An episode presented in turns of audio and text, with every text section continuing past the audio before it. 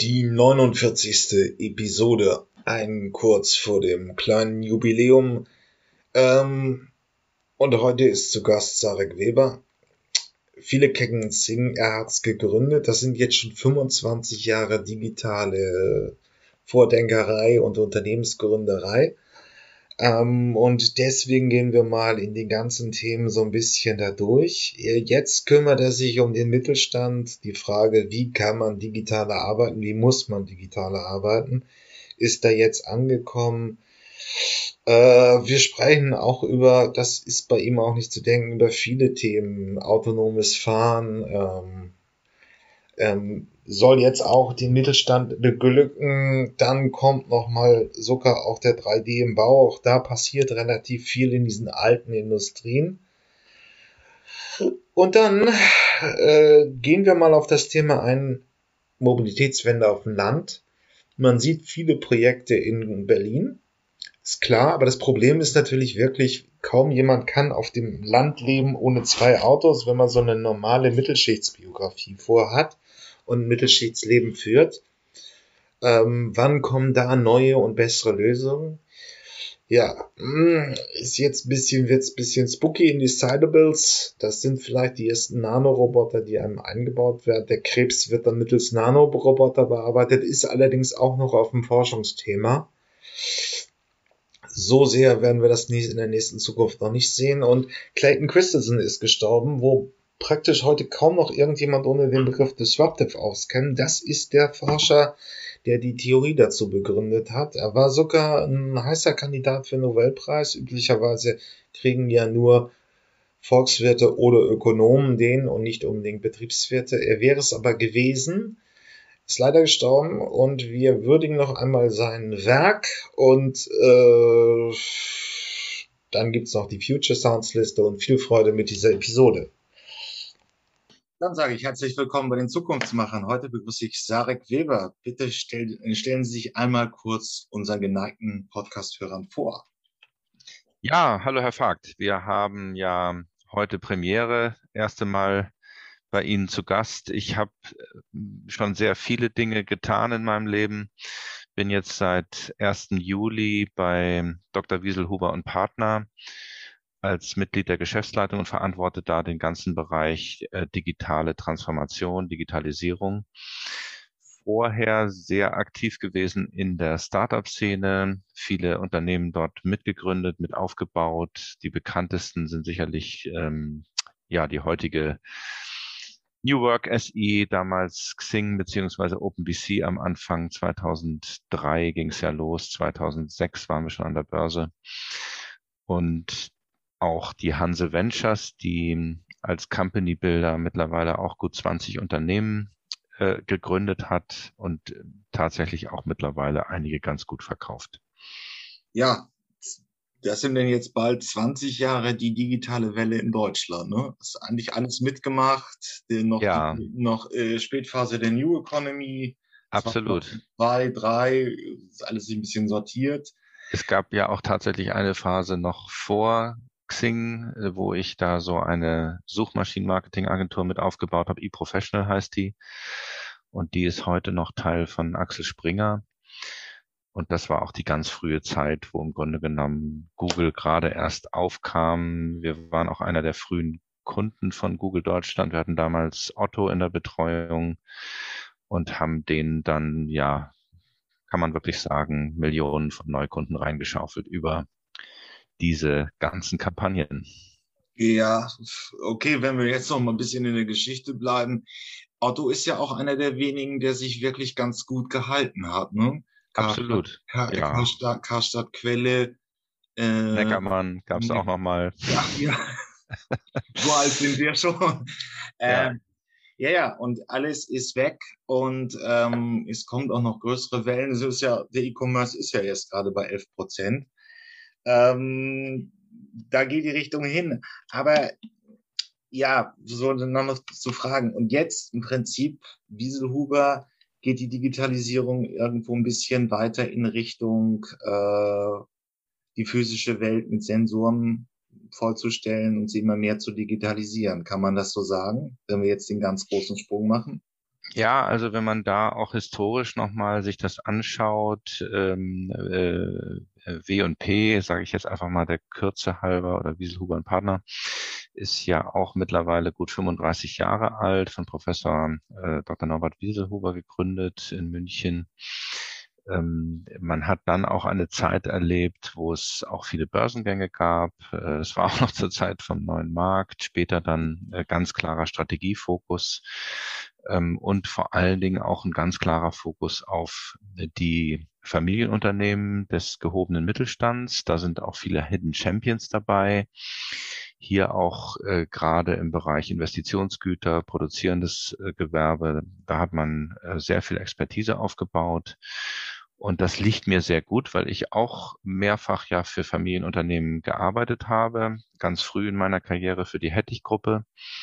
Dort habe ich eine Vertriebstochter in Spanien aufgebaut, sechs Jahre, die auch tatsächlich dann ähm, Marktführer geworden ist im Fachhandelssegment. Und äh, zuletzt habe ich bei der großen Otto Bock äh, äh, Holding, das ist der Marktführer für Prothetik, auch weltweit.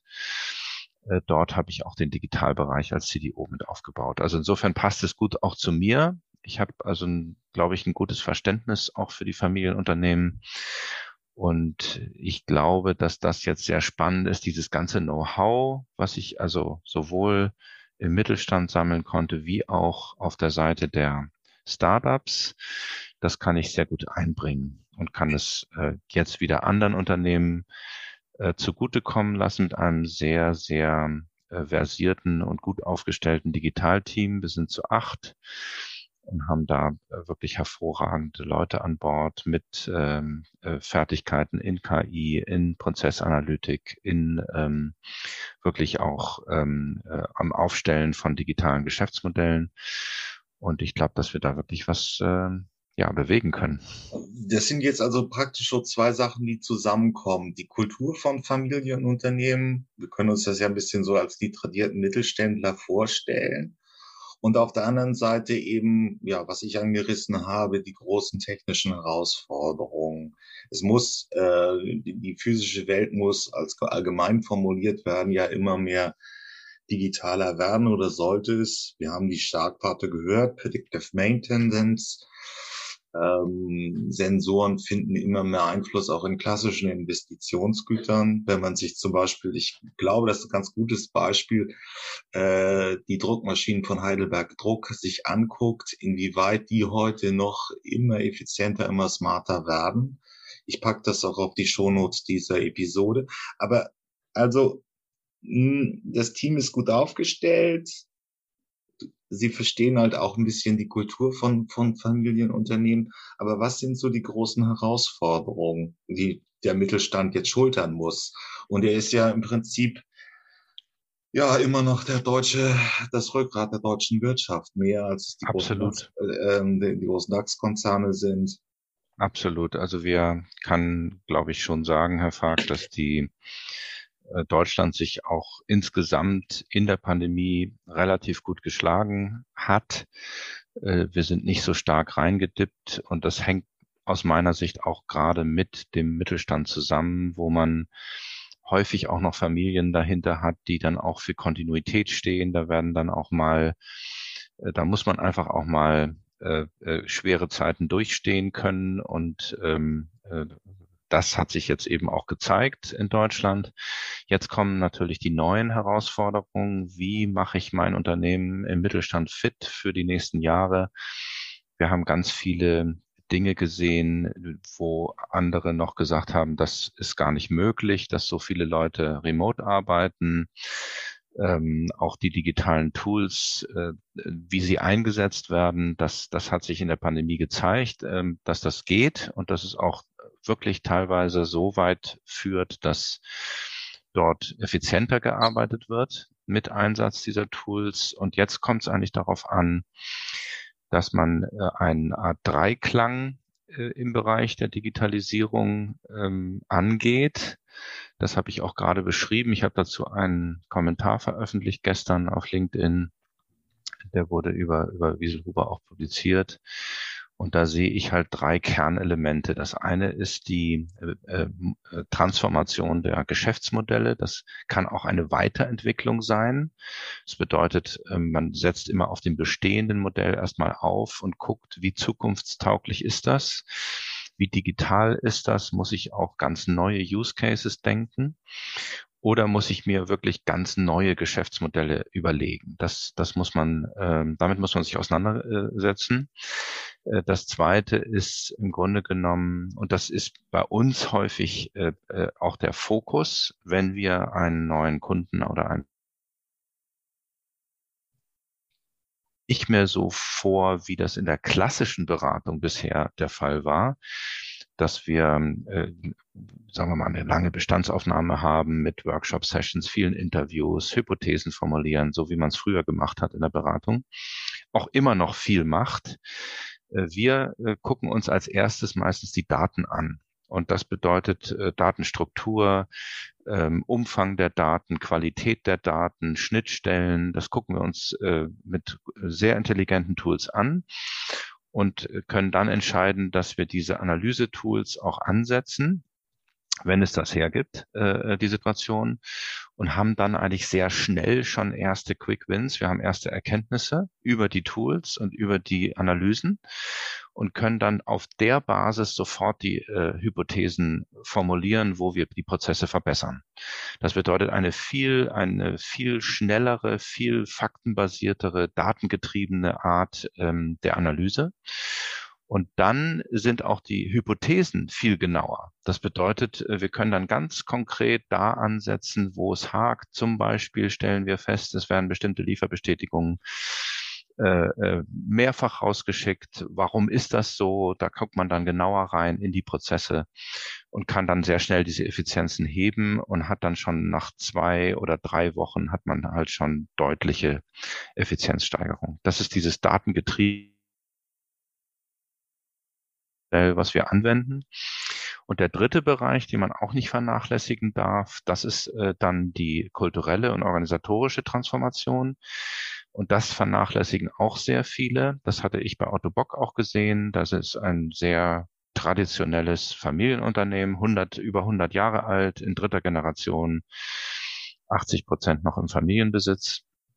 Und da geht es halt wirklich auch darum, den kulturellen Wandel voranzutreiben, ein, ein offenes Mindset zu haben, auch agile Methoden ausprobieren zu wollen, hier und da auch ein wenig ähm, äh, äh, Verantwortung abzugeben an die Mitarbeiter, interdisziplinär zu arbeiten in übergreifenden äh, äh, Powergruppen, sage ich mal.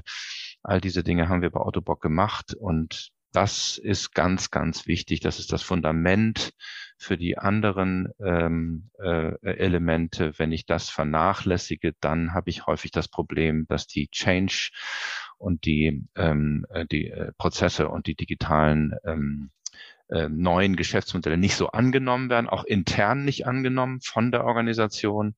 Und dann habe ich keinen nachhaltigen Erfolg.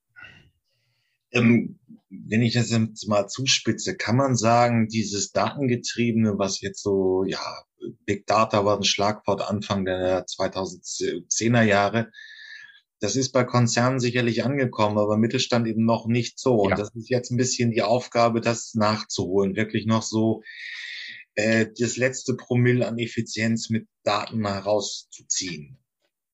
Ja, ja, ich würde jetzt gar nicht, das hört sich jetzt so ein bisschen, also es geht ja auch wirklich darum, dass man erstmal erkennt, wie sind die Prozesse aufgesetzt. Also ähm, sind das Silo-Prozesse? Äh, man hat sehr häufig auch zu tun mit Schatten-IT. Gerade wenn, wenn wir größere Unternehmen uns anschauen, da sind Ländergesellschaften, die sind weltweit. Da wird ähm, äh, häufig äh, kann man erkennen, dass dann vor Ort mit anderen Tools, mit anderen zum Beispiel E-Shop-Lösungen gearbeitet wird, dass es nicht vereinheitlicht auf einer Plattform und da geht natürlich einfach dann sehr, sehr viel verloren und da wird sehr viel unnötiger Aufwand getrieben, weil man zum Beispiel die Inhalte gar nicht so gut ausspielen kann. Man muss immer wieder neu anpassen. Und das gucken wir uns an und das ist dann nicht das letzte Promille, sondern das ist teilweise dann äh, auch, das kann auch mal eine Verbesserung sein, dass man plötzlich ähm, äh, einfach ja doppelt so schnell äh, äh, bestimmte Prozesse äh, voranbringen kann. Also mit um einen Faktor X. Und das sind, glaube ich, Dinge, die muss auch der Mittelstand heute äh, machen, weil er sonst international einfach an Wettbewerbsfähigkeit verliert. Okay. Ich habe meinen, ich blogge ja und blogge und podcaste ja bekanntermaßen übers autonome Fahren und da haben wir so ein bisschen eine Ebene drin, dass die Geschäftsmodelle so einfach nicht mehr funktionieren werden. Mhm. Ich habe jetzt, es ist gerade auch über den Ticker gegangen, eine Milliarde Zukunftsfonds von der Regierung für ja autonome Fahren. Sie mhm. sind jetzt nicht der explizite Experte fürs autonome Fahren, aber vielleicht mal so eine Perspektive aus der Digitalisierung. Und das Auto muss ja nun auch irgendwie digitaler werden. Mhm. Auf jeden Fall. Gerne, Herr Fakt. Also im, im Bereich der Automobilindustrie haben wir ja gesehen, die letzten Jahre hat im Grunde genommen Tesla viele Automobilhersteller, gerade die deutschen ähm, Bekannten, vor sich hergetrieben. Und die haben erst spät erkannt, dass sie da äh, in dem Markt eine ganz klare, ein Shift stattfindet, weg von der Hardware hin zur Software. Das heißt also, die Software wird ähnlich, wie wir das auch im, im äh, Mobilfunk gesehen haben, ähm, als dann eben das iPhone den ganzen Markt verändert hat. Äh, Ähnliches passiert jetzt eben in der Automobilindustrie.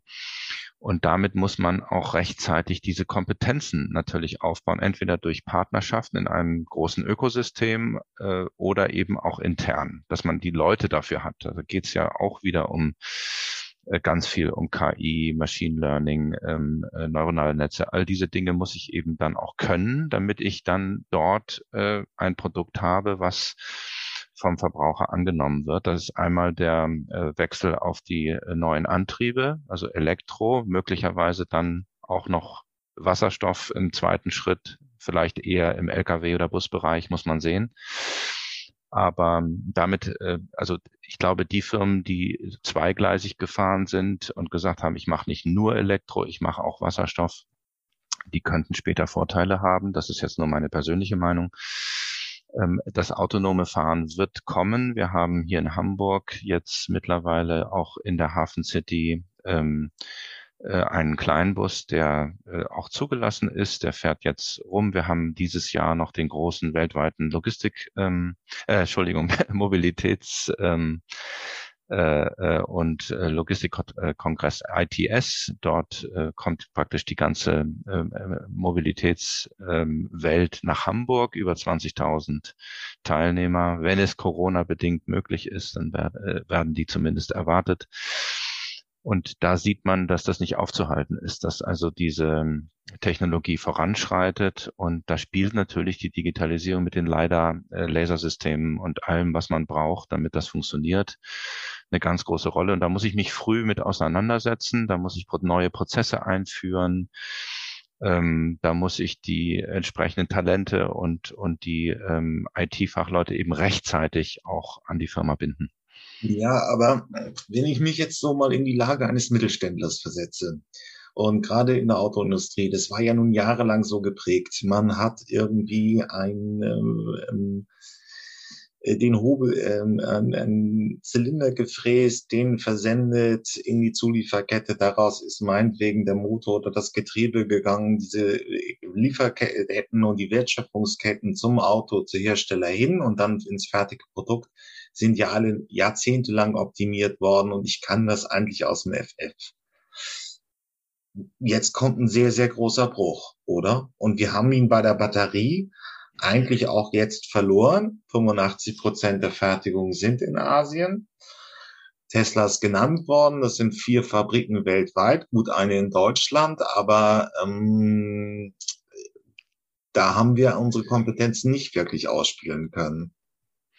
Ja, wir haben das ja auch im Bereich der, der Solarzellen gesehen. Da, da hat China natürlich durch äh, enorme Subventionen äh, weitestgehend ähm, den deutschen Herstellern dann das Wasser abgegraben.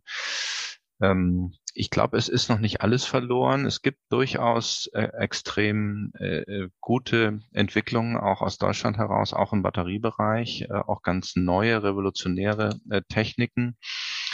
Ähm, auch gerade äh, übrigens ähm, äh, im Zusammenhang mit Wasserstoff. Da gibt es zum Beispiel die Firma Enapter. Ich weiß nicht, ob Sie die kennen. Die bauen jetzt gerade gemeinsam ähm, äh, die bauen eine ganz große neue Fertigung im äh, Münsterland, äh, ganz hoch äh, äh, moderne, modulare Wasserstofftechnik, die sehr, sehr viel günstiger ist, grüner Wasserstoff natürlich. Ähm, und das wieder in Kombination mit den neuen Batterietechniken äh, ist hochspannend. Also ich glaube, da ist noch nicht alles verloren. Äh, was auf jeden Fall eine Rolle spielt, ist auch das neue Lieferkettengesetz. Auch das greift hier ja. Hier müssen die Unternehmen jetzt deutlich mehr dokumentieren, wo kommen ihre ähm, äh, also wo äh, kommen die Teile her und äh, wie werden sie gefertigt? All diese Dinge ähm, sind jetzt notwendig und dazu braucht man gute Prozesse, dass man auch das Lieferkettengesetz dann ähm, so im Unternehmen äh, umsetzen kann. Okay, gut. Aber was würden Sie jetzt, sagen wir mal, einem der Mittelständler aus der Auto Automotive-Welt raten, dieses äh, Thema anzugehen, autonomes, automatisiertes Fahren? Soll er alleine anfangen? Soll er anfangen, erstmal nur ähm, sich mit den Techniken zu beschäftigen oder auch schon Leute einstellen, die das können? Wie geht man so ein, äh, ja, man kann es ja sagen, für, für einen klassischen Mittelständler in der Automotive-Welt wäre die Veränderung ja ungefähr so groß wie die, die digitale Welle, die Sie mitgestaltet haben. Wie sollte man es eigentlich machen? Ich glaube, es ist wirklich so, dass ähm, im Grunde genommen da auch einfach nur über, über Partnerschaften und Vernetzung äh, man schnell genug ist ähm, wenn man alles selber machen will. Es gab ja auch schon die äh, Vorstöße, wo BMW mit Daimler zusammen mhm. sogar Dinge entwickelt hat. Ähm, ich glaube, man muss sich eben auch etwas breiter aufstellen dabei. Man, man muss auf mehrere Technologien teilweise vielleicht auch mal setzen. Das kann man nicht alleine schaffen. Das ist einfach auch, das sind zu hohe Investitionen, die dafür nötig sind. Ähm, wenn wir uns jetzt nochmal ein ganz altes Beispiel äh, äh, vor Augen führen, VHS gegen Betamax, da war auch nicht klar, wer wird das Rennen machen. Und die, die etwas parallel gefahren sind, waren besser aufgestellt. Und äh, so ähnlich ist es, glaube ich, jetzt hier auch, dass man eben, äh, wenn man jetzt über die Antriebe nachdenkt, äh, den Wasserstoff nicht komplett aus dem Blick verliert und in der Batterietechnik auch auf mehrere Entwicklungen gleichzeitig setzt, das kann man in einem vernetzten Ökosystem besser tun als, als einzelner Hersteller. Ähm, und wenn man so mal in Ihrem Erfahrungsschatz kramt, wie sind so Ökosysteme entstanden? Auch Otto sei nochmal erwähnt. Übrigens, wir packen hier die Links, die wir ja auch gerade besprochen haben, den ITS-Kongress äh, und das Startup aus Münster und Ihren Beitrag bei Link, der auch nochmal in die Shownotes, das muss jetzt keine hektisch nachgucken. Wir sind ja jetzt gerade sehr inhaltlich dicht. Ähm, genau, ich wollte noch ganz kurz, also das ist eigentlich jetzt fast schon mehr als ein Startup. Gut, es war vor ein paar Jahren noch ein jüngeres Unternehmen, NApta heißt es, und ja. ähm, die partnern mit Goldbergbau, die, die setzen das Projekt um. Okay. Also da gibt's dann auch praktisch schon so, ähm, das war mir jetzt auch nicht bekannt, aber es gibt schon dann diese Kooperation auch zwischen Startups und Goldberg klingt jetzt nach traditionellen Mittelständlern. Absolut, 100 Prozent etabliertes, äh, ganz äh, äh, wirklich äh, hochprofessionelles Bauunternehmen ähm, und die, die Partnern, um dieses große Werk dort äh, zu bauen. Gut, aber auch wenn man so die Erfahrung von Otto, Otto Bock anguckt und gerade es ist ja auch eine ähm, Orthopädie ist ja auch eine sehr ähm, tradierter Branche, gibt es lange, äh, es geht um Menschen und deren Hilfe im Alltag. Wie ist, auch, wie ist auch so eine Kulturfrage, wenn man sich dann einfach digitale Themen annehmen muss bei in so einem tradierten Unternehmen?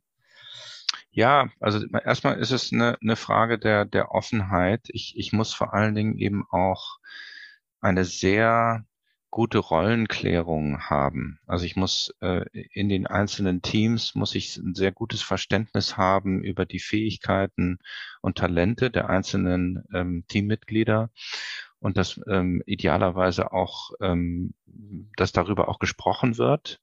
Ist jeder in der in der Rolle, in der er auch den den besten Beitrag äh, bringen kann? Das sind diese kulturellen Dinge und ähm, wo kann man auch die Mitglieder der, des Teams weiterentwickeln in diese neuen Richtungen, autonomes Fahren, Technologien, leider ähm, KI, äh, die auch dann auf Fortbildung zu schicken äh, und einfach zu sagen, okay, ihr müsst jetzt eben mal drei Monate beim deutschen ähm, Forschungszentrum für künstliche Intelligenz. Das ist ja äh, mit acht Standorten in Deutschland vertreten. Da gibt es Kurse, die man machen kann. Da kann man sich zum KI-Manager ausbilden lassen in wenigen Monaten. Und das sollten dann die Unternehmen auch mal fördern und äh, idealerweise auch bezahlen, damit ihre äh, äh Mitarbeiter sich da weiter qualifizieren. Dazu müssen die nicht gleich Python programmieren können, sondern sie sollen ein Grundverständnis für diese ähm, Systematik äh, bekommen, was also in der von der technologischen Seite möglich ist. So, das ist, glaube ich, ganz wichtig. Und ähm, ansonsten äh, äh haben wir ja jetzt auch gesehen, dass die Rückkehr ins Office auch nicht so leicht vonstatten geht. Da gibt es äh, durchaus auch Widerstände, selbst in Amerika. Äh, Apple wollte, glaube ich, alle Mitarbeiter an zwei festen Tagen ins Büro zurückholen. Die haben da, äh, sind erstmal auf die Barrikaden gegangen. Das wäre doch viel zu unflexibel. Warum denn? Also diese Diskussion muss man auch führen. Wie kann ich auch ähm, ortsunabhängig ähm, äh, meine Teams aufstellen? Wie kann ich ortsunabhängig arbeiten, effizient arbeiten, zusammenarbeiten? Alle diese Fragen wären jetzt wichtig.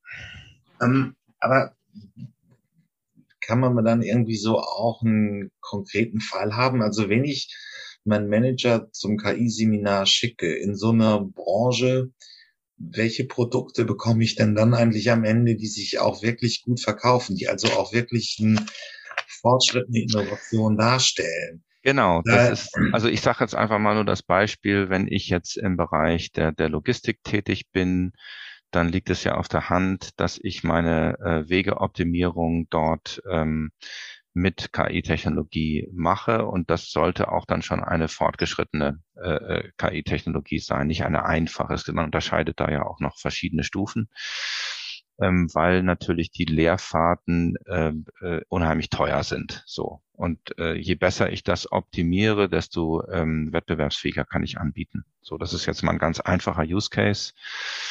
Äh, aber da, ich sag mal, die traditionellen mittelständischen Logistikunternehmen, die da noch zurückhinken, die werden Probleme bekommen. Die, die werden einfach dort ähm, vielleicht sogar aus dem Markt gedrängt. Das kann durchaus sein. Ist ja auch ein sehr wettbewerbsintensiver Markt.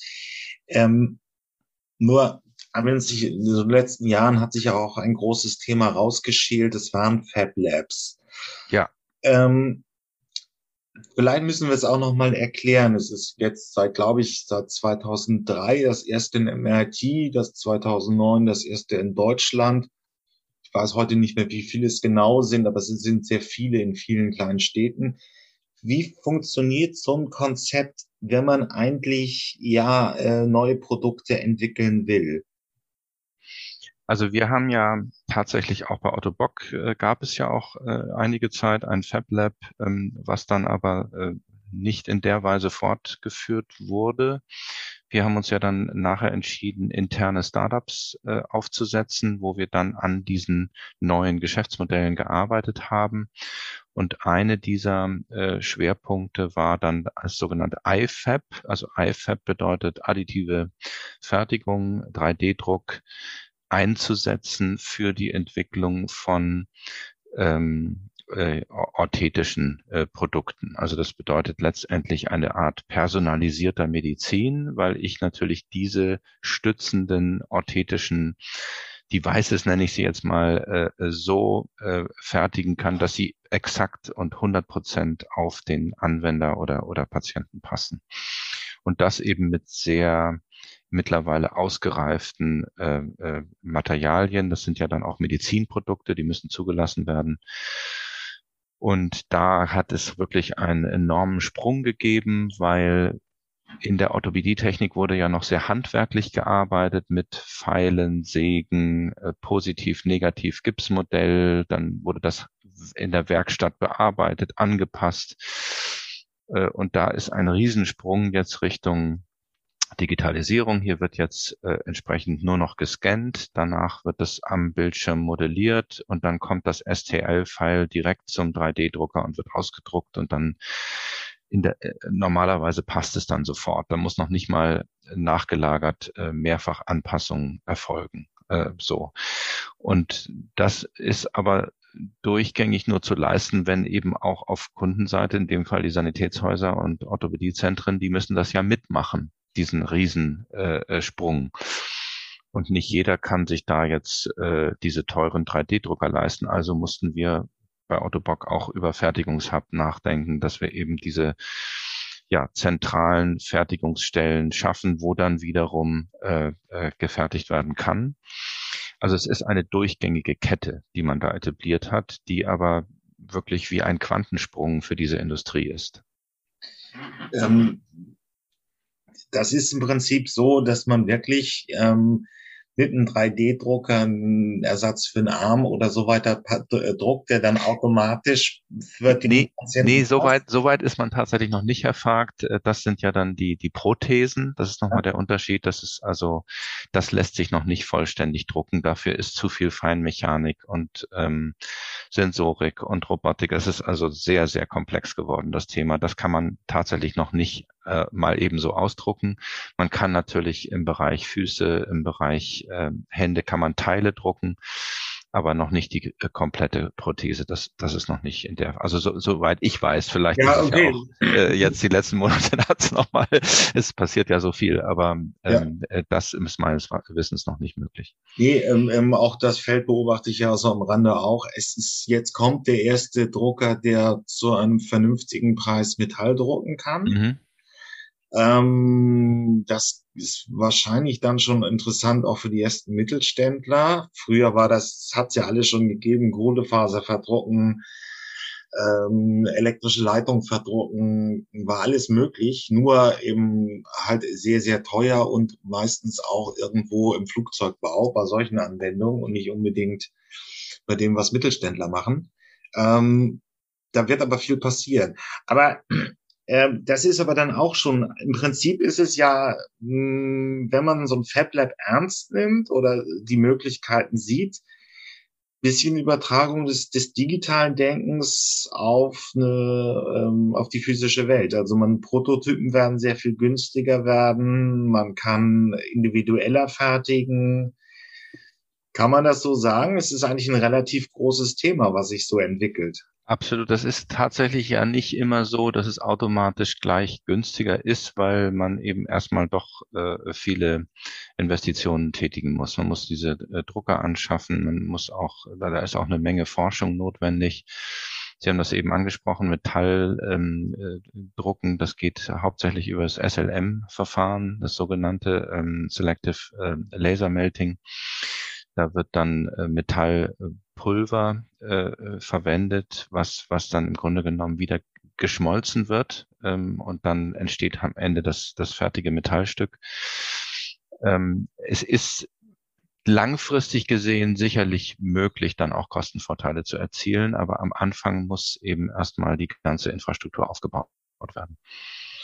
Ähm, ist jetzt eigentlich auch, wenn wir jetzt nochmal so Wieselhuber angucken, ähm, sind ja so klassische Bereiche, Industriegüter, Chemie, Bau dabei.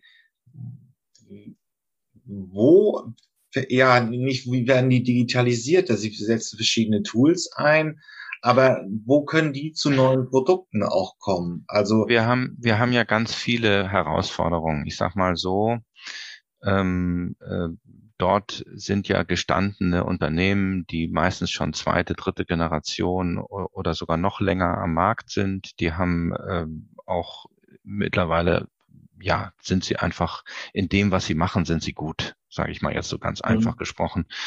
Die wissen, äh, die kennen ihren Markt, die kennen ihre Produkte, die haben Top-Forscher. Äh, und Entwickler. Und da ist es natürlich manchmal gar nicht so leicht, sich dann selber zu hinterfragen. Und äh, das ist äh, auch der Ansatz jetzt von, von Wieselhuber äh, glaube ich, anders vielleicht auch als andere Beratungen. Wir können eben sehr ganzheitlich äh, äh, die Beratung anbieten im Bereich der Strategie, im Bereich der Business Performance, im Bereich der Operations bis hin zu Restructuring und Finance sind überall Experten da und mit meinem Team eben auch für die digitale Transformation. Und so können wir auch das Unternehmen ganzheitlich betrachten und, und wirklich äh, dann ganz genau durch die intelligenten Tools, die wir einsetzen, früh erkennen, wo eigentlich jetzt Stellen sind, wo man schnell Verbesserungen erzielen kann. Und ich meine, beim Digitalthema ist es wichtig, auch eine, ja, äh, wirklich zukunftsfeste Strategie aufzustellen mit neuen Geschäftsmodellen und die dann auch zu verankern. Das darf auch nicht übergestülpt werden, dass man jetzt sagt, ich baue da jetzt was komplett Neues oder ich fange jetzt wie wild an, irgendwelche Startups zu kaufen, die dann nicht zu mir passen, die wieder abgestoßen werden, sondern ich muss das eben von innen heraus entwickeln und dazu muss ich das Unternehmen auch erstmal verstehen. Und das kann ich heute mit diesen Tools eben sehr viel schneller und besser tun. Ja, es, äh, es ist also nicht so einfach zu sagen, jetzt gibt's ja beim Bau auch die ersten äh, 3D-Drucker, übrigens, wo wir gerade beim Thema sind, wo man Häuser wirklich äh, mit 3D-Druck baut.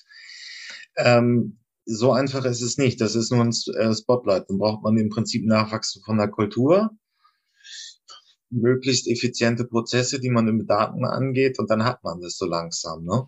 Ja, im BIM habe ich, ähm, da habe ich äh, mittlerweile ganz stark ist natürlich dieses ähm, BIM. Äh, äh, also das hat sich auch im Bau äh, durchgesetzt. Mhm. Das ist ein äh, intelligentes Modeling, wo man eben schon vorher digital sehr genau abbilden äh, äh, kann, wie, wie das Gebäude aufgebaut ist und äh, auch die ganzen Versorgungsschächte und alles, was eben notwendig ist, damit es funktioniert. Und ähm, da wird natürlich auch immer mehr mit Sensorik gearbeitet. Äh, BIM Objects spielt da eine Rolle. Äh, es gibt ja tatsächlich auch mittlerweile schon erste Gebäude, die, die 3D gedruckt wird. Es gibt auch äh, Bauroboter. In Australien zum Beispiel eine Firma, die komplette Gebäude mit Robotern fertig lässt. Das ist jetzt noch äh, in den Anfängen, sage ich mal, von der Bedeutung her. Aber eine ganz große Rolle spielen natürlich auch die Materialien, dass da eben auch einfach äh, besser dämmende, leichtere Materialien verbaut mhm. werden, äh, mhm. die, äh, die dann im Idealfall weitestgehend auch in einer Kreislaufwirtschaft äh, komplett wieder recycelt werden können, vollständig. Äh, das ist ja die nächste große Herausforderung, äh, genau. dass ich eben sage, ich muss jetzt eben die äh, äh, ja, Umweltfreundlichkeit, ich muss die CO2-Bilanz mitdenken. Ich kann mir auch vorstellen, dass man das durchgängig verankert in den gesamten buchhalterischen Prozessen, dass man immer gleich den CO2-Ausstoß gleich mitkalkuliert da wo es relevant ist und dann eben auch gleich an der Wurzel sozusagen äh, reduzieren oder sogar vermeiden kann. Auch solche, auch mit solchen Fragen beschäftigen wir uns übrigens im Zuge der Digitalisierung. Wie kann man das beides verbinden und dann eben neue nachhaltige Prozesse aufsetzen? Das heißt, man muss jetzt einfach schon so die Mehrkosten, die die ökologische Transformation beinhalten wird. Genau. Also wir haben ja eine CO2-Abgabe, die jetzt jedes Jahr weiter steigt. Damit genau. wird das immer relevanter für die Unternehmen. Das äh, macht keinen Sinn, äh, das einfach nur zu bezahlen, sondern ich muss jetzt eben einsteigen und sagen, mhm. das wird ein wichtiger Faktor und da muss beim, ich ran. Beim Bau gibt's halt auch schon, ich glaube, es sind allein Zement, Beton sind neun Prozent, die es am CO2 genau. ungefähr ja. richtig, ja. Ähm, und da ist halt auch eine große Stellschraube. Es gibt jetzt auch die ersten Ersatzstoffe, ähm, die das Ganze dann äh, CO2-neutraler machen würden. Aber im Prinzip muss man jetzt anfangen, nochmal eine saubere, äh, mit datenmäßig wirklich klassisches Handwerk eine Effizienz reinzubringen und dann muss man eben auch die neuen Kostenpunkte, die die ökologische Transformation bedeuten wird, mitdenken. Ganz genau. Das, das ist, äh, also letztendlich ist es eine Circular Economy ähm, und das war die letzten Jahre zwar auch schon bei vereinzelten Unternehmen hat das eine Rolle gespielt, aber jetzt rückt es eigentlich ins Zentrum. Wir wissen, es gibt unterschiedliche äh, Erhebungen, aber die Bauindustrie ist für irgendwas zwischen 32 und, und 40 Prozent aller CO2-Emissionen weltweit äh, verantwortlich. Das ist schon ein enormer Brocken und da lohnt sich das äh, dann auch eben einzusteigen. Herr Weber, vielen Dank für das Gespräch. Herzlichen Dank, Herr Fragt. Jo. Ja, Mobilitätswende. Bekanntermaßen blogge ich ja und podcaste fleißig bei den Zukunftsmobilisten, eine Podcast-Reihe mit jetzt über 80 Interviews mit Experten äh, fürs autonome Fahren, für Elektromobilität und so weiter. Aber trotzdem soll es ja auch mal bei den Zukunftswarum in dieses Thema gehen. Ähm, was versteht man übergeordnet unter der Mobilitätswende. Wir hören uns das jetzt einmal an. Sehr schöne ähm, Quelle aus Österreich, die uns die Möglichkeiten der Digitalisierung liefert. Und dann geht es im zweiten Teil um die Frage, wie sich das, was das für Chancen für die ländliche Räume bietet. Österreich nutzen bereits 88 Prozent der Personen von 16 bis 74 Jahren das Internet. Das Internet am Smartphone nutzen fast alle Jugendlichen, junge Erwachsene und auch zwei Drittel der über 65-Jährigen. Digitalisierung ist ein Gamechanger für die Mobilitätswende. Smartphones vereinfachen die Nutzung des öffentlichen Verkehrs durch bessere Information und Abwicklung. Fahrplanauskunft, Routenplanung und auch die aktuelle Störungsauskunft, Ticketing und Bezahlung. Digitalisierung ermöglicht die Vernetzung verschiedener Mobilitätsangebote. Öffentlicher Verkehr, Sharing, nachfragebasierte Mobilitätsdienstleistungen etc. Videokonferenzen können Dienstreisen ersetzen. Das Homeoffice hat Potenzial, den Pendelverkehr zu reduzieren. Die Zunahme von Digitalisierung führt auch zu mehr Onlinehandel. Während im Jahr 2005 erst 25 Prozent der 16- bis 74-Jährigen in Österreich online einkauften, waren es im Jahr 2018 bereits 60 Prozent. Die Zunahme des Onlinehandels führt zu erhöhtem Verkehrsaufwand, dem sogenannten Amazon-Effekt. Im Jahr 2018 wurden in Österreich 228 Millionen Pakete, das sind im Schnitt 625.000 Pakete pro Tag, transportiert. Im Vergleich zum Jahr 2015 eine enorme Zunahme von 45 Prozent. Einen hohen Verkehrsaufwand verursachen auch Retoursendungen. Rund die Hälfte der in Österreich online bestellten Kleidung und etwa ein Viertel der gesamten Online-Bestellungen werden zurückgeschickt. Ein anderer Bereich der Digitalisierung ist die fortschreitende Automatisierung von Fahrzeugen. Ohne entsprechende Rahmenbedingungen können vollautomatisierte Autos trotz möglicher Effizienzgewinne kontraproduktive Auswirkungen haben. Steigender Verkehrsaufwand durch Leerfahrten, Inkaufnahme längerer Fahrten aufgrund der produktiv nutzbaren Fahrzeit, Konkurrenz zum öffentlichen Verkehr. Umgekehrt bietet Automatisierung auch Chancen für die klimaverträgliche Mobilitätswende wenn etwa nachfragebasierte, vollautomatisierte Shuttlebusse als Zubringer zum öffentlichen Verkehr eingesetzt werden. Ausprobiert wurde. Ja, die Freien Wähler aus Bayern haben einen schönen Beitrag gemacht, dazu gezeigt, was ähm, autonomes Fahren mit einer besseren algorithmischen Steuerung bietet, um im ländlichen Raum besser anzuschließen. Also, wenn man auf dem Land lebt, weiß man, der, der Bus fährt wirklich von 8 bis 16, 18 Uhr und nicht länger. Man ist auf ein Auto angewiesen. Das Problem wird, wenn ältere Leute einfach auf dem Land leben und es mit dem Autofahren nicht mehr geht, zieht man die Kinder her oder die Kinder werden oder man zieht zu den Kindern. Äh, all das könnte man mit autonomem Fahren wirklich lösen. Und ähm, da bietet die Digitalisierung viele Chancen. In Hamburg, in Bayern möchte man und die Freien Wähler in Bayern möchten auf jeden Fall vorangehen. Ja, schauen wir mal, ob es klappt. Hallo, hier ist wieder Frag Fabian, das Social Media Magazin der Freien Wähler hier im Bayerischen Landtag. Heute einmal aus dem Fraktionssaal unserer Freie Wähler-Fraktion, dem Think Tank der FW hier im Maximilianeum. Der Dejan aus Erlangen hat mir geschrieben, meine Frage an euch, was wollt ihr Freien Wähler unternehmen, um den ÖPNV am Land auszubauen? Dejan, du sprichst ja eine ganz wichtige politische Herausforderung an, der wir uns bereits im Koalitionsvertrag angenommen haben, denn da sind die Ziele gleichwertige Lebensverhältnisse und Stärkung der ländlichen Räume festgeschrieben. Denn während Bayerns Metropolregionen durch gut funktionierende Nahverkehrssysteme bereits erschlossen sind, gilt es, die ÖPNV-Versorgung im ländlichen Raum noch deutlich zu verbessern. Denn gerade dort fahren die meisten Leute mit dem Auto, dem Fahrrad oder Moped zur Arbeit oder zum Einkaufen oder zum Arzt, weil die Attraktivität von Bus oder Bahn oft nicht ausreicht, weil es einfach zu lange dauert, bis man damit von A nach B kommt. Deshalb wollen wir Freie Wähler ein ganzheitliches Konzept für einen optimalen ÖPNV auch in ländlichen Regionen. Der wird sich nämlich nur dann verbessern, wenn wir neben den öffentlichen Omnibussen auch die Bahn, das private Auto, Fahrrad, Rufbusse, Fahrgastinformationssysteme und vor allem die neuesten digitalen Möglichkeiten in ein übergreifendes Mobilitätskonzept packen. All diese Verkehrsformen müssen optimal ineinandergreifen. Auf Initiative der Freien Wähler sind wir aktuell in der finalen Abstimmung über eine Modellregion, in der wir diese Strategie zusammen mit dem renommierten Fraunhofer Institut einmal plakativ umsetzen wollen. Unser verkehrspolitischer Sprecher, mein Kollege Manfred Eibel, setzt sich dafür massiv ein. Er selbst kommt aus Perlisreuth, dem ländlichen Raum, und kennt deshalb die Mobilitätsprobleme der Menschen vor Ort sehr genau. Naja, und schon jetzt gibt es in Bayern ja viele Best-Practice-Beispiele.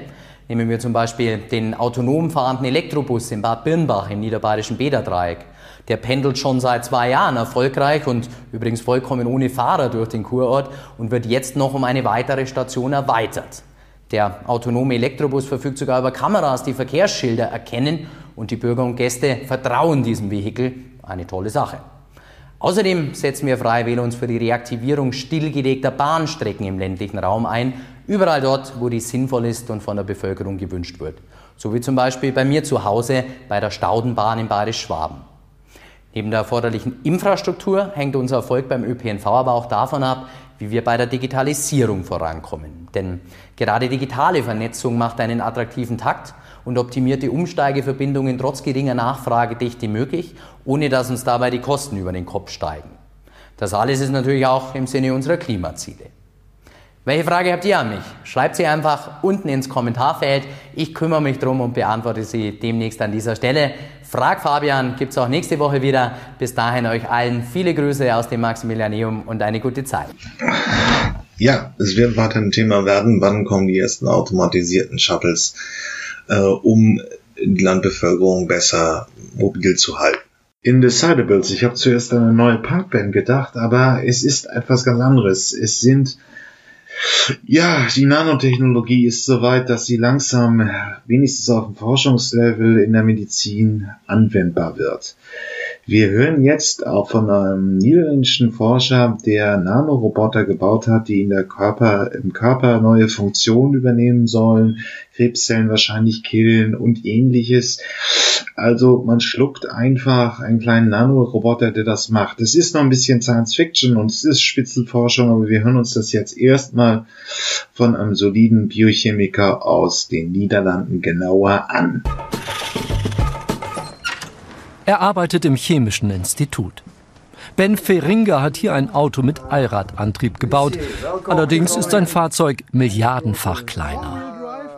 Das ist wunderbar, aber das ist ein ziemlich großes Modell unseres Autos. Denn unser Auto ist nur ein Milliardstel Meter groß. Aber diese vier Räder sind auch bei unserem Auto der Allradantrieb.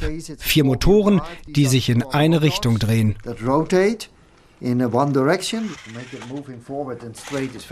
Auch Ben Feringa müsste erstmal üben. Das ist mehr oder weniger, wie sich unser Auto bewegt. Richtig geradeaus fährt es nicht. Da haben auch wir gekämpft. Das Nanoauto von Ben Feringa soll einmal Medikamente durch die Blutbahn transportieren oder Zellen behandeln. Deshalb ist es so klein, dass man es nur durch ein spezielles Mikroskop sieht, das Atome sichtbar machen kann. Das ist der Beweis, wie das Nanoauto zum ersten Mal auf einer Oberfläche fuhr. Wie sich die Moleküle, angetrieben durch Licht, dabei bewegen, zeigt diese Animation. Die größte Hürde war die Steuerung. Wenn dieses Auto auf der Straße fährt, bewegen sich alle Räder in die gleiche Richtung. Sonst ginge es nicht vorwärts. Aus der Sicht des Fahrers aber bewegt sich dieses Rad im Uhrzeigersinn und dieses gegen den Uhrzeigersinn. Wir mussten die Räder also so bauen, dass sie sich in entgegengesetzte Richtungen drehen, um vorwärts zu kommen. Wir mussten dazu verschiedene molekulare Bausteine entwerfen und alles zusammensetzen. Und das im Molekülmaßstab. Im Labor baut sein Team die Moleküle zusammen. Zehn Jahre haben sie am Auto getüftelt. Es hat sich gelohnt. Dafür bekam Ben Feringa 2016 den Nobelpreis.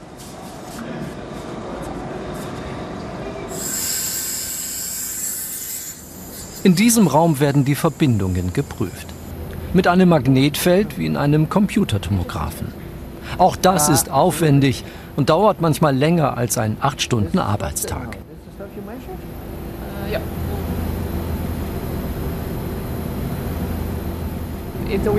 Wenn es eine Reaktion gibt, dann sehe ich das an den Ausschlägen. Ist das nicht langweilig den ganzen Tag lang? Nein, natürlich nicht. Es ist sehr schön zu sehen, wenn es eine Reaktion gibt. Du machst etwas Neues. Das ist sehr interessant. Es ist aufregend zu sehen, dass dein Molekül auftaucht und dass es das ist, was du entworfen hast.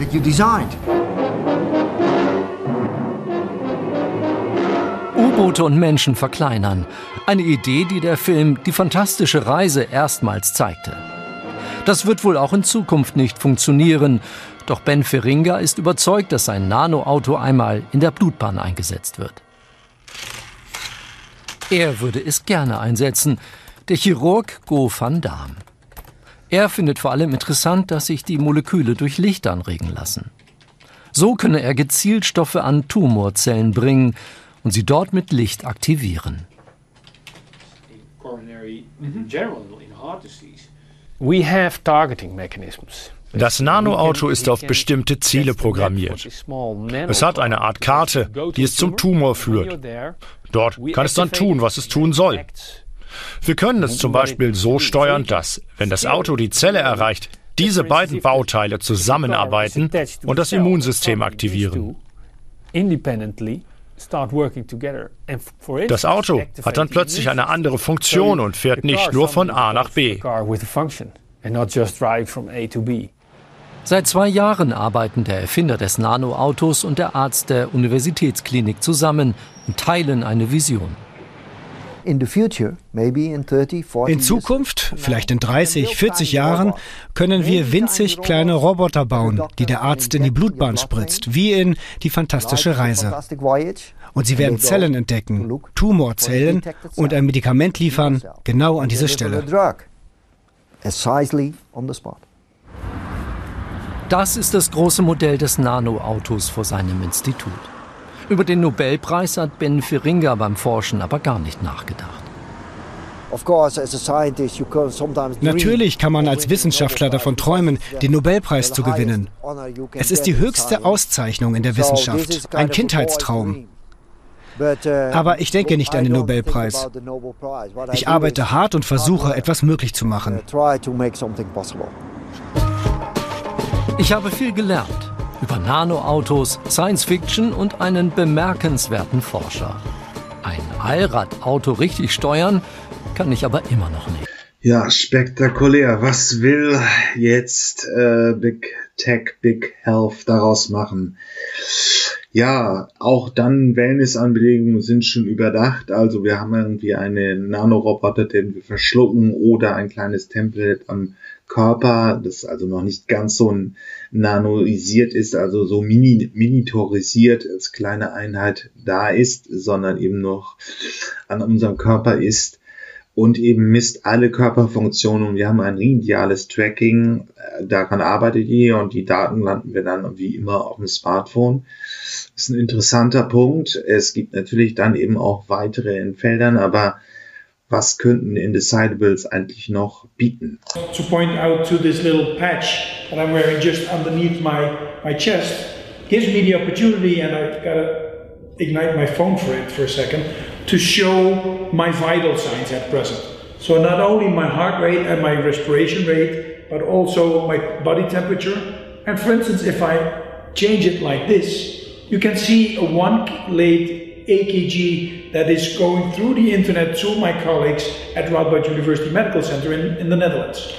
So with the use of technology that's available for about a few hundred bucks right now, we're basically doing the same as with huge uh, systems that will cost tens of thousands of dollars and these costs of these kind of patches are declining on a monthly basis, uh, I think.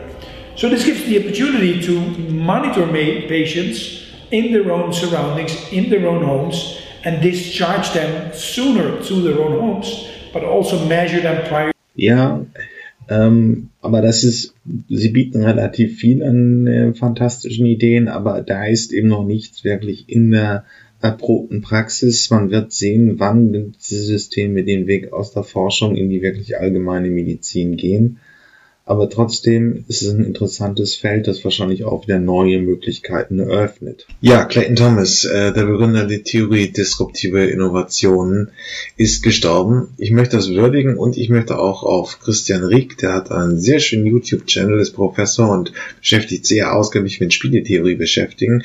Ich habe ja natürlich hier auch schon die Arbeit von Cl äh, Clayton Christopherson ähm, besprochen, aber äh, ich möchte auch nochmal besonders auf diese Aspekt der Judo-Strategie hingehen, weil sie praktisch auch ähm, den Unternehmenserfolg von Apple sehr gut zeigt. Immer mal ein kleines Defizit einbauen, es klappt. Ähm, ja, er hat ein bahnbrechendes Werk damit geliefert. Er wäre auch ein Kandidat für den Wirtschaftsnobelpreis. Da stimme ich Christoph Rieck wirklich zusammen oder Christian Rieck sehr ähm, überein. Nur es ist natürlich auch die letzten 20 Jahre haben wir all das gesehen. Apple hat wirklich dieses Lehrbuchartig fast umgesetzt, hat damit neue Märkte geschaffen, hat Wettbewerber zerstört und sich deren Marktanteile genommen wir sehen es einfach ähm, immer auch noch hochaktuell auf dem Zeitungsmarkt. Es kamen immer ähm, Startups auf, die wirklich eine einzelne Leistung besser konnten als die traditionellen Zeitungen, sei Stellenangebot ins Netz packen und so weiter und so fort. Ja, und ähm, Deswegen hören wir uns jetzt mal die gepflegten zehn Minuten an. Ähm, aber die Theorie der disruptiven Innovation wird hier auch noch weiterhin Thema sein. Aber es ist halt sehr aktuell in den letzten 20 Jahren gewesen. Ich nehme dieses Video heute ein bisschen außer der Reihe auf, weil vor wenigen Tagen Clayton Christensen verstorben ist. Der Name sagt Ihnen vielleicht nicht viel, aber seine Theorie kennen Sie bestimmt, zumindest dem Namen nach. Es ist nämlich die Theorie der disruptiven Innovation. Also Disruption, das ist ja im Augenblick ein Wort, ein Schlagwort geradezu, was überall durch alle Branchen getrieben wird. Und so wichtig und so verbreitet dieser Begriff im Augenblick ist, er geht erstaunlicherweise zurück auf eine einzelne Person, nämlich auf Clayton Christensen, der jetzt also in diesen Tagen verstorben ist. Was hat es mit dieser Theorie der disruptiven Innovation eigentlich auf sich? Nur die Besonderheit ist, dass der Christensen als erster erkannt hat, dass sie in bestimmten Situationen alteingesessene und erfolgreiche Unternehmen verdrängt werden von anderen, und zwar nicht etwa, weil sie dumm und langweilig und phlegmatisch sind, nicht mitkriegen, was sich Neues tut, sondern sie werden verdrängt, weil sie alles richtig machen. So, das klingt total komisch, weiß ich, aber das ist eben Kern der Theorie und ich sage Ihnen jetzt in diesem Video, wie das genau dazu kommt. Es wird übrigens auch manchmal als Judo-Strategie bezeichnet. Ja, mit diesen disruptiven Innovationen können Sie wie beim Judo die, ähm, also durch Hebelwirkung sozusagen, die Energie des anderen, die Kraft des anderen gegen ihn selbst verwenden. Diese Theorie ist so clever, dass er für meine Begriffe ein echter Kandidat für den Wirtschaftsnobelpreis gewesen ist. Für den Fall, dass Sie sich für dieses Buch von ihm interessieren, in dem er diese Theorie erstmalig so richtig beschrieben hat, also es gibt auch einen Artikel vorher, aber das Buch ist, glaube ich, das, wo er es am ausführlichsten gemacht hat. Äh, das heißt The Innovator's Dilemma. Ich habe das unter dem Video auch einfach mal verlinkt. Es lohnt sich, sich anzusehen, wenn Sie sich für solche Sachen interessieren. Gucken wir uns jetzt mal seine Theorie ein bisschen genauer an. Also was passiert dort eigentlich? Nun, er unterscheidet zwischen zwei Arten von Innovationen. Also Christensen sagt, es gibt Sustaining Technologies, stützende Technologien, und es gibt Disruptive Technologies, zerstörende Technologien. Diese Sustaining Technologies, das ist etwas, was von alteingesessenen Unternehmen ausgeht und was normalerweise deren bisheriges Geschäftsmodell stützt. Passen Sie auf, es gibt hier ein ganz großes Missverständnis. Viele glauben, diese Sustaining, diese stützenden Technologien, die wären klein und einfach. Das ist vollkommen falsch. Normalerweise sind Sustaining Technologies welche, die technisch gesehen aufwendig und schwierig sind. Also das sind Sachen, da brauchen Sie große Entwicklungsabteilungen für, da brauchen Sie viel Ausbildung, viel Erfahrung, um überhaupt eine solche Sustaining Technology zusammenzubringen. Das sind hochentwickelte Technologien, sind keineswegs einfach und die können teilweise auch völlig revolutionäre Technologien sein. Ja, also es kommt nicht unbedingt darauf an, dass äh, je, also nicht jede revolutionäre Technologie ist auch zugleich disruptiv. Ja? Ganz im Gegenteil, die meisten Technologien, die auch wirklich also ernsthafte Neuerungen sind in einem bestimmten Markt, sind stützende Technologien und gehen von den bisherigen ähm, also Branchenplatzhirschen aus, wenn man so will. Ja? Ich möchte Ihnen mal ein Beispiel für so etwas nennen. Ähm, also, weiß ich, in der Motorentechnik gibt es zum Beispiel solche Sachen, wenn Sie sich ansehen, äh, was bei den Motoren die ganze Zeit passiert, dass eben Verbrennungsmotoren verbessert werden, da merken Sie schon, das sind solche komplexen äh, Angelegenheiten, so schwierige Sachen, da hätte jetzt irgendwer, der einfach mal so eine neue Firma gründet, praktisch überhaupt gar keine Chance, gegen ein anderes Unternehmen wie Audi oder sowas anzukommen. Ja, also das, äh, das ist zum Beispiel so eine Sache. Nehmen Sie mal ein typisches Beispiel für eine stützende Innovation. Das ist die CD gegenüber der Schallplatte. Ja, also wir hatten den Musik, die Musikbranche, die physische Daten Datenträger verteilt haben in Form von Schallplatten. Und jetzt wurde einfach die Art des physischen Datenträgers ausgetauscht und wir haben eine CD dazu bekommen, das übrigens technisch eine komplexe Angelegenheit ist. Ja. Und also das ist mit dazugekommen, aber das Geschäftsmodell ist gleich geblieben, die Kundenstruktur ist gleich geblieben, der Art des Vertriebs ist gleich geblieben, dass sie physisch was verteilen mussten, ist gleich geblieben. Also kurzum, das ist etwas, was diese Musikbranche damals gestützt hat und keineswegs angegriffen hat, obwohl es eine extrem, also eine durchaus hohe Erfindungshöhe hat, wenn man so will. Ja, also es ist ja schon erstaunlich, dass plötzlich so eine Digitalscheibe da äh, so viele Informationen speichern kann und das dann eben auch gut oder vielleicht in bestimmten Fällen sogar besser klingt als eine Schallplatte. Ja? Also das ist ein ganz klarer Fall für eine Sustaining Technology, für eine stützende Technologie. Und unterscheiden Sie das von der Disruptive, von der disruptiven Innovation, die es dann irgendwann mal gegeben hat, nämlich ein MP3-Download. Ja? Bei MP3-Dateien ist auf einmal das gesamte Wertenetz und Wissen der Schallplattenbranche zerstört worden. Ja? Es hat auf einmal keinen Wert mehr ähm, weil auf einmal die Sachen nicht mehr physisch vertrieben wurden, weil die Preismodelle andere geworden sind. Ja, also wo sie früher immer ganze Platten verkauft haben oder ganze CDs mit vielen Liedern drauf, konnte man jetzt auf einmal einzelne Songs kaufen. Also kurzum, alles, was bisher in dieser Branche äh, wichtig war für die Branche und worauf die sozusagen ihr Geschäftsmodell aufgebaut haben, das war auf einmal nicht mehr ähm, das Gefragte sozusagen und wurde auf die Art und Weise entwertet. Und das, damit kommen wir auch zu der Definition einer disruptiven Technologie. Ja? Also die wesentliche Definition ist, eine disruptive Innovation ist eine, gegen die sich Alteingesessene nicht wehren können, ohne ihren angestammten Markt zu zerstören. Ja? Also eine Technologie, gegen die sich die alteingesessenen Unternehmen nicht wehren können, ohne ihren ähm, angestammten Markt zu zerstören. Dieses Zerstören ist auch diese Disruption. Ja? Also das heißt, die alten Unternehmen sitzen damit in, so im Grunde genommen zwischen den Stühlen. Ja? Die haben ein echtes Problem, denn auch wenn sie sehen, was passiert, wenn sie auf den neuen Zug aufspringen, zerstören sie ihren alten Markt und das ist etwas, was verdammt schlecht verkaufbar ist, also intern. Ja, also versuchen Sie mal als Manager Ihrem Eigentümer zu sagen, übrigens, wir haben eine ganz tolle Idee, wir werden jetzt unseren bisherigen Markt zerstören. Ja, damit kommen Sie normalerweise nicht besonders gut und nicht besonders weit. Zumal, das müssen Sie ja auch bedenken, rückblickend wissen wir immer, dass ein neuer Markt tatsächlich sich entwickelt hat. Aber das wissen Sie zu dem Zeitpunkt ja gar nicht. Das heißt also, Sie müssten zu Ihren Eigentümern gehen und müssten sagen, wir zerstören mal unseren Markt für eine Idee, die sich vielleicht entwickeln kann, vielleicht aber auch nicht. Und Sie merken schon, damit werden Sie wahrscheinlich nicht auf so, besonders viel Gegenliebe stoßen. Und genau das ist eben das Dilemma, in dem Sie jetzt drinstecken. Also daher auch der Titel des Buches, ja, The Innovators Dilemma. Ja, also Sie sind eigentlich ein innovatives Unternehmen. Sie könnten auch diese Art von Entwicklung problemlos machen. Ja, also diese ganzen disruptiven Technologien, die entwickelt werden, die sind für die alteingesessenen Unternehmen technologisch überhaupt kein Problem. Das kriegen die sofort hin. Ja. Aber Sie haben eben das Problem, dass Sie Ihren Markt damit zerstören. Und damit haben Sie auf einer ganz anderen Ebene ein Problem. Und jetzt gucken wir uns mal kurz an, was sind denn Merkmale, an denen man solche disruptiven Technologien erkennen kann. Da gibt es zwei wesentliche Merkmale, nämlich das eine ist, disruptive Technologien sind normalerweise einfache Technologien. Also technologisch gesehen einfach. Passen Sie auf, ja? ganz oft wird Ihnen verkauft, disruptive Technologien wären technologische Sprungentwicklungen oder sowas. Ja? Sprunginnovationen. Das ist vollkommener Blödsinn. Das entspricht überhaupt nicht der Theorie von Christensen. In aller Regel sind disruptive Innovationen welche, die technisch gesehen einfach sind. Und zwar deshalb, damit auch Branchenaußenseiter überhaupt in der Lage sind, diese Technologie anzuwenden. Und technologisch ist das für die Alteingesessenen überhaupt gar kein Problem. Ja? Das ist eine ganz leichte Sache. Die können die alteingesessenen Unternehmen können das immer sofort liefern. Und Christensen hat da tolle Beispiele für auch in seinem Buch. Also wo er beispielsweise sagt, dass nur die Festplattengröße äh, plötzlich einen Markt disruptiert hat. Ja, und das ist natürlich für ein alteingesessenes Unternehmen gar kein Problem gewesen, auch Festplatten einer anderen Größe zu bauen. Also ist was anderes passiert.